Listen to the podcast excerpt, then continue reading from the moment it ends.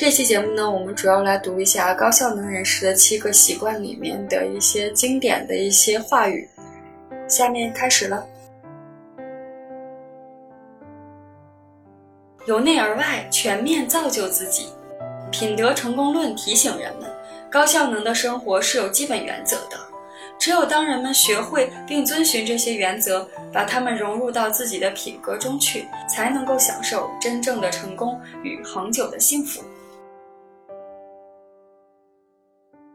习惯对我们的生活有极大的影响，因为它是一贯的，在不知不觉中。经年累月，影响着我们的品德，暴露出我们的本性，左右着我们的成败。不论你的现状如何，都请相信，你与你的习惯是两码事。你有能力改变不良的旧习，沐浴在新习惯的阳光里，过上高效、幸福和互信的新生活。谁也无法说服他人改变，因为我们每个人都守着一扇只能从内开启的改变之门。不论动之以情或者晓之以理，我们都不能替别人开门。美国作家弗格森。习惯一：积极主动，个人愿景的原则。人性的本质是主动而非被动的。人类不仅能够针对特定的环境选择回应的方式，更能主动地创造有利的环境。采取主动，并不等于胆大妄为、惹是生非或者滋事挑衅，而是要让人们充分地认识到自己有责任创造条件。在所有进步的社会中，爱都是代表动作的，但消极被动的人却把爱当做一种感觉。好莱坞式的电影就常灌输这种不必为爱负责的观念，因为爱只是感觉，没有感觉便没有爱。事实上，任由感觉左右行为是不负责任的做法。积极主动的人则以实际行动来表现爱，就像母亲忍受痛苦，把新生命带至人世，爱是牺牲奉献，不求回报；又好像父母爱护子女，无微不至。爱必须通过行动来实现，爱的感觉也由此而生。习惯二：以终为始。太多人成功之后反而感觉到空虚，得到名利之后却发现牺牲了更可贵的东西。因此，我们务必盯紧真正重要的愿景，然后勇往直前，坚持到底，使生活充满意义。弗兰克尔说：“我们是发现，而不是发明自己的人生使命。每个人都有特殊的职责或者使命，他人无法越俎代庖。生命只有一次，所以实现人生目标的机会也仅止于一次。追根究底，其实不是你询问生命的意义何在，而是生命正在提出质疑，要求你回答存在的意义为何。”换言之，人必须对自己的生命负责。习惯三：要事第一，自我管理的原则。有效管理是把握重点的管理，他把最重要的事放在第一位，由领导决定什么是重点后，再靠自制力来掌握重点，时刻把他们放在第一位，以免被感觉、情绪或者冲动所左右。人际关系的本质，所谓情感账户，储存的是增进人际关系不可或缺的信赖，也就是他人与你相处时的一份安全感。能够增加情感账户存款的是礼貌、诚实、仁慈与信用。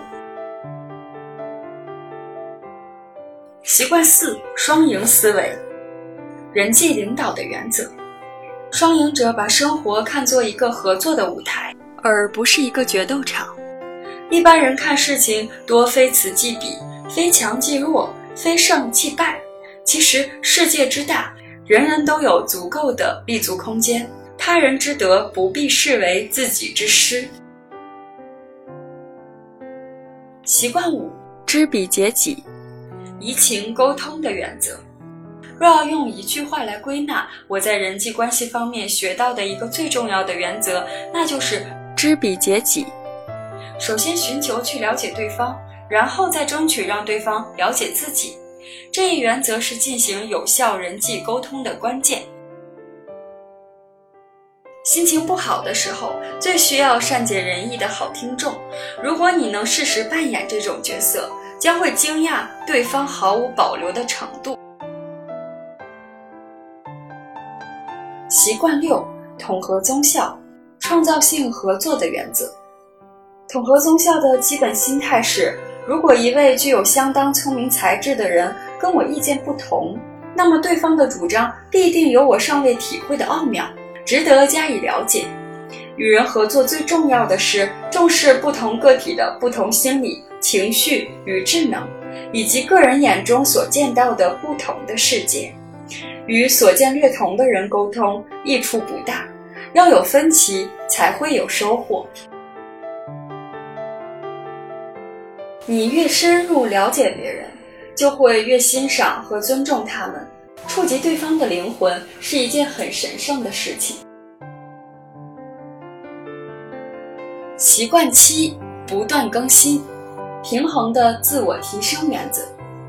人生最值得的投资就是磨练自己，因为生活与服务人群都得靠自己，这是最珍贵的工具。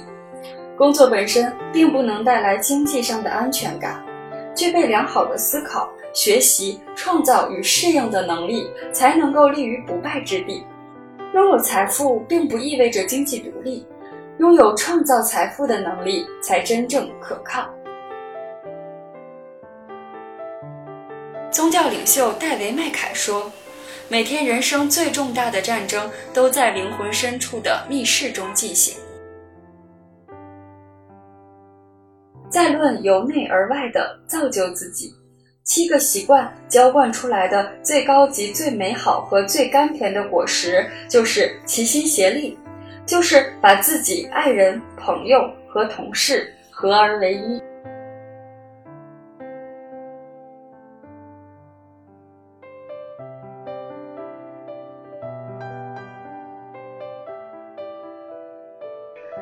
今天的节目就到这里。如果你喜欢我的节目，欢迎给我点赞鼓励哦。有哪些你想要听到的节目内容，也欢迎在评论区给我留言。同时，也欢迎关注我的微信公众号，那里我也将及时更新自己的音频节目以及读书笔记和生活感悟的原创文章。微信搜索“达尔文的星空小站”，你就可以找到我了。音频电台美文分享。让我们在星空小站相遇，给心灵充电与休憩，一起成为更好的自己。那咱们下期再见喽，拜拜。